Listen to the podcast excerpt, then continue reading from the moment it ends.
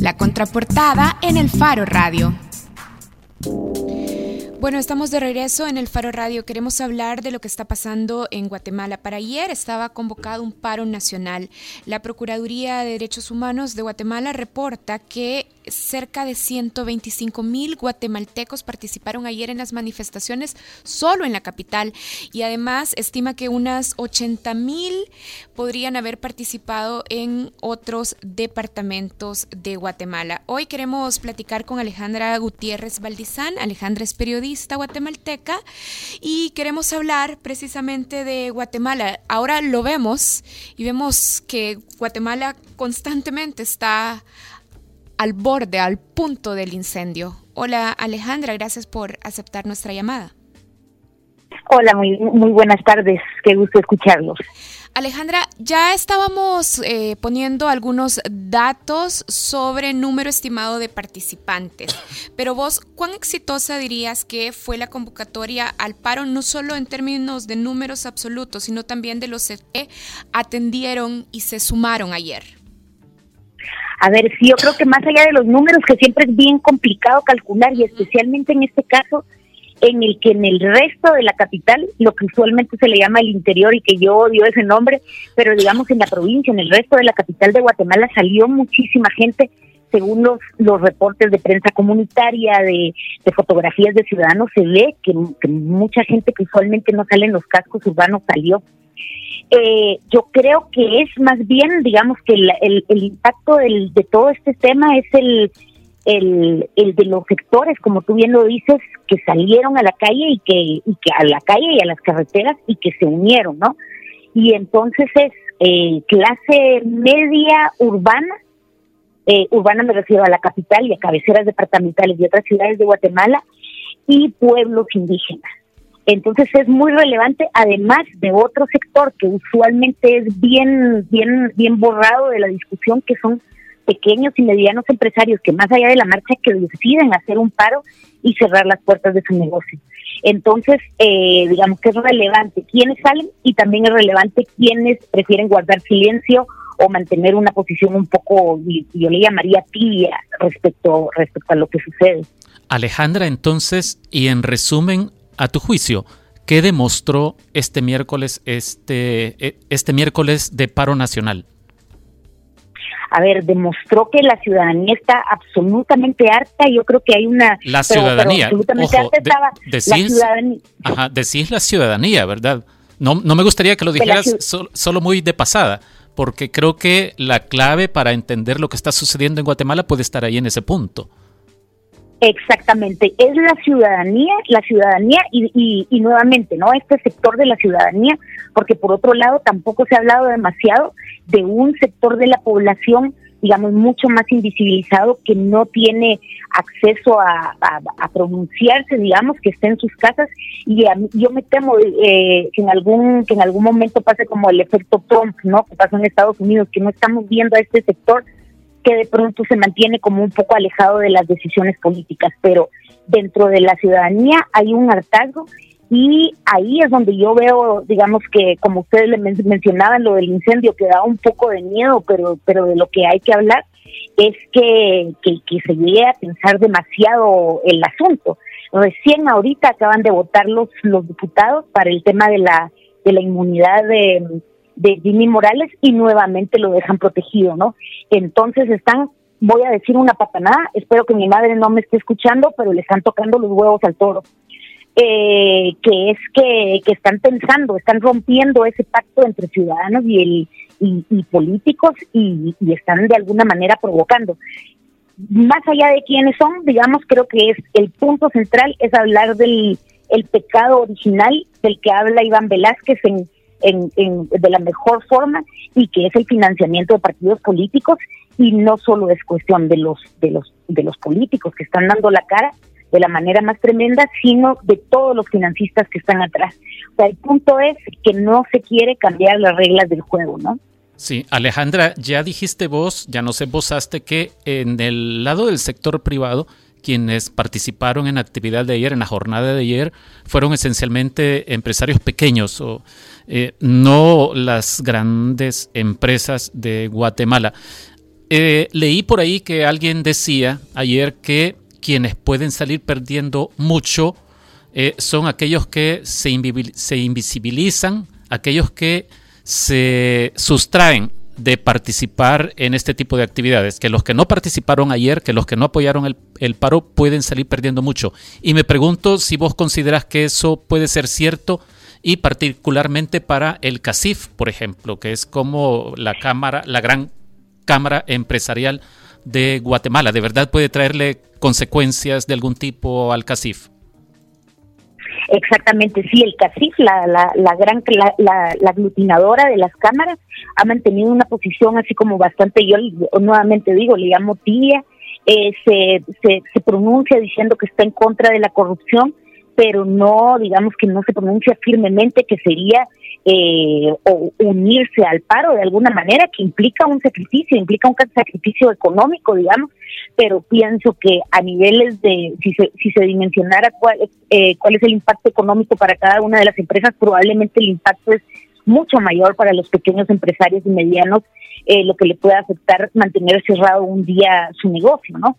Eh, el asunto es que es sabido y que es nuevamente el pecado original es que los grandes empresarios, no, no, no quiero generalizar, pero un, una gran cantidad de grandes empresarios eh, financian los partidos políticos. Y financiar los partidos políticos no significa estoy apostando por por, por un político que por, sus, por, por, por filiación ideológica y apuesto significa estoy pagándole a un político y a varios políticos, porque ya se sabe y lo han demostrado las investigaciones de CICIG, que se paga a un político y se paga al, partido opositor y se paga a, todo el tablero ¿no? del, del, juego. Entonces, eh, se garantiza el, el que se cubran los, que se sigan protegiendo los, los intereses de, del sector privado. Y entonces yo creo que ahí, digamos que me parece, me atrevo a decir que se teme un, un efecto dominó en en este momento se está tratando de, fiscalizar y de investigar a los políticos eh, que hayan cometido delitos eh, electorales y que y que luego vayan quienes hayan participado en el pago de, los políticos. Otro otro otro actor a, tomar en cuenta que, que no los estoy mezclando, digamos, pero que es otro sector, es el crimen organizado, que también, digamos, que también, digamos, son podríamos decir que son esos grandes, esos dos grandes sectores, el crimen organizado y, el, y los grandes empresarios, quienes lubrican el, los engranajes del, del, sistema de partidos, de las campañas electorales, etcétera. No olvidemos a los medios tampoco, ¿no? Bien. Bueno, Alejandra, gracias por aceptar nuestra llamada. No, gracias a ustedes y ahí estoy siempre a la orden. Estábamos platicando con Alejandra Gutiérrez Valdizán. Alejandra es periodista guatemalteca. Iniciábamos hablando más allá de los números, que bueno, ya el número, a pesar de que es difícil de, estimar, de calcular, como Alejandra lo hacía ver, el número ya es impactante. 200 mil ciudadanos protestando tanto en la capital como en otros departamentos de Guatemala. Y tomando en cuenta que era un día hábil, es decir, era a media semana y las dificultades que tendrán muchos para tomarse un tiempo para salir a protestar y dejar el trabajo, la oficina u otras ocupaciones, pues eh, creo que sí es, valioso esto. Alejandra estaba intentando bosquejarnos lo que ella cree que puede acarrear consecuencias más de tipo político para algunos sectores como el CACIF, que estuvo eh, muy detrás de la candidatura de, de Jimmy Morales y que ahora parece no querer manifestarse con claridad en concreto, digo, en concreto, su discurso puede ser en contra de la corrupción, pero en la práctica no parece estar del lado de quienes están luchando en la calle contra la corrupción. Sí, fíjate que yo creo que es importante hablar de esto porque en las protestas, por lo general, el grupo al que se dirigen las protestas o el grupo que más se, visibiliza es, eh, digamos, el Congreso, la presidencia, pero también como Alejandra eh, lo, estaba analizando, o lo estaba comentando con nosotros, hay otros sectores que también se resisten, pues, y en esa resistencia, en ese no participar, en ese mantenerse al margen, también está implícito un discurso de tolerancia con la corrupción y otros vicios. Definitivamente. También me gustó que Alejandra de fuera eh, hablar con mucha autoridad cuando dice, sí, claro que sí, fue la ciudadanía la que se manifestó ayer. Eh, es decir, ella eh, ve endosado el respaldo de los guatemaltecos, no me refiero a las élites, sino de los guatemaltecos de la calle, de los comunes y corrientes, de los que tienen que levantarse todos los días temprano para ir a trabajar, en estas manifestaciones de ayer. Sí, mientras las élites se abstienen, como el CACIF, por ejemplo, se mantienen al margen. Lo que Alejandra destacaba es que son las clases medias urbanas las que mueven las protestas en las plazas. Sí, y las élites como Casif, ¿por qué se abstienen? Pues posiblemente porque se sienten cuestionados y eh, posiblemente juzgados, tomando en cuenta lo que también decía Alejandra el financiamiento a los principales candidatos, ¿de dónde llegó? Bueno, en buena parte de quienes están detrás del CACIF y eso es lo que está en el fondo de este asunto, el financiamiento ilegal a las campañas electorales, que es lo que tiene Guatemala en esta coyuntura hoy. Sí, ya en el 2015 las protestas en las plazas y en las calles de Guatemala, las protestas, las movilizaciones masivas eh, tuvieron la capacidad de impulsar los procesos que dejaron fuera de la presidencia a Otto Pérez Molina, a la vicepresidenta Roxana Valdetti y por supuesto respaldaron la institucionalidad que investigó y denunció los casos de corrupción en los que estaban vinculados ellos y otros funcionarios de su administración y además de empresas corruptoras de la administración pública. Ahora, en el Faro Radio creo que debemos dejar de ver la, paja en el ojo de los guatemaltecos y ver la viga en, el ojo de los salvadoreños. Eh, a propósito de lo que está ocurriendo en Guatemala, aquí deberíamos preguntarnos por qué la ANEP, que es como el CACIF de El Salvador, de repente salió a decir, después de muchos meses, años, de que el presidente, el expresidente de ANEP decía, queremos unas ICIES acá, porque la nueva administración, la de Luis Cardenal, se lo diciendo, no, no, no, no queremos unas ICIES. Eh, hay una gran interrogante ahí, ¿verdad? Hay una gran interrogante. ¿Desde aquí podemos hacer invitación a la presidencia de la ANEP, a Luis Cardenal, por si quiere venir a contarnos, a explicarnos esta decisión para un programa de la próxima semana, ojalá?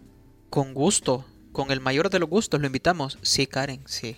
Bien. Ya vamos a terminar. ya nos vamos. Sí, sí Karen, sí. Bueno. Mira, eh, ustedes pusieron algo que es, que es casi que un himno contra la corrupción. Un año después, el, yo quería poner esa canción, Oligarcamatón de Diente Amargo. Está bien chiva. La pusimos el martes. Yo sé, yo sé, sin mí. Este, pero ahora vamos a poner algo de Primal Pulse que son buenos igual y esto es I Wanna Rock, música nacional y nos escuchamos el martes. El martes y busquen este programa en la página del faro.net. Y busquen a la cara en, eh, su Facebook. No, va. Adiós. Adiós.